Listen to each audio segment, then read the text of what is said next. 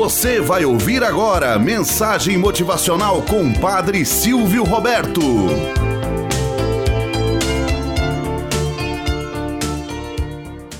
Olá, bom dia, flor do dia, cravos do amanhecer. Vamos à nossa mensagem motivacional para hoje.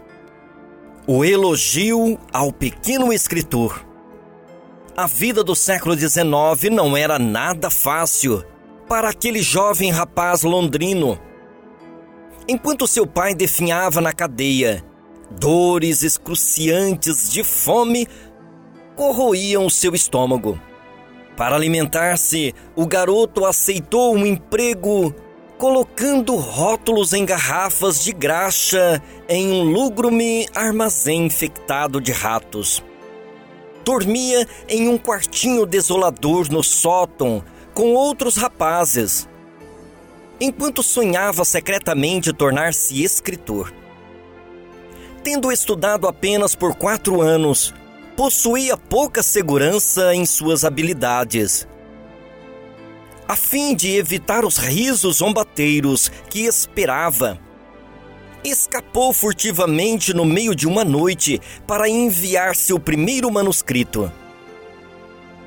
Uma história depois da outra era recusada até que finalmente uma foi aceita.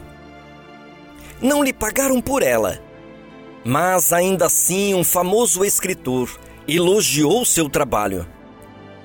O reconhecimento que recebeu com a publicação daquela história mudou toda a sua trajetória. Se não fosse pelo encorajamento daquele editor, ele poderia ter passado toda a sua vida trabalhando em uma fábrica infestada de ratos você já deve ter ouvido falar neste insistente garoto, cujos livros causaram tantas mudanças no tratamento dado às crianças e aos pobres em todo o mundo. O nome dele, ah, é nada mais e nada menos do que Charles Dickens. Moral da história: Se alguém me ofender, procurarei elevar tão alto a minha alma, de forma que a ofensa não consiga me alcançar. O sonho não paga pedágio. Porém, muitos tentam abafar os sonhos, com medo de risos, com medo de perseguições, de zombarias e aí sucessivamente. Sonhar nos mantém sempre elevado a mente para o alto. Sonhar é próprio do ser humano que almeja sempre crescer e jamais deixar-se consumir pelo medo e pelo fracasso.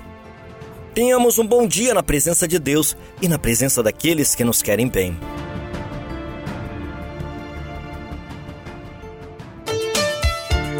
Você acabou de ouvir Mensagem Motivacional com o Padre Silvio Roberto.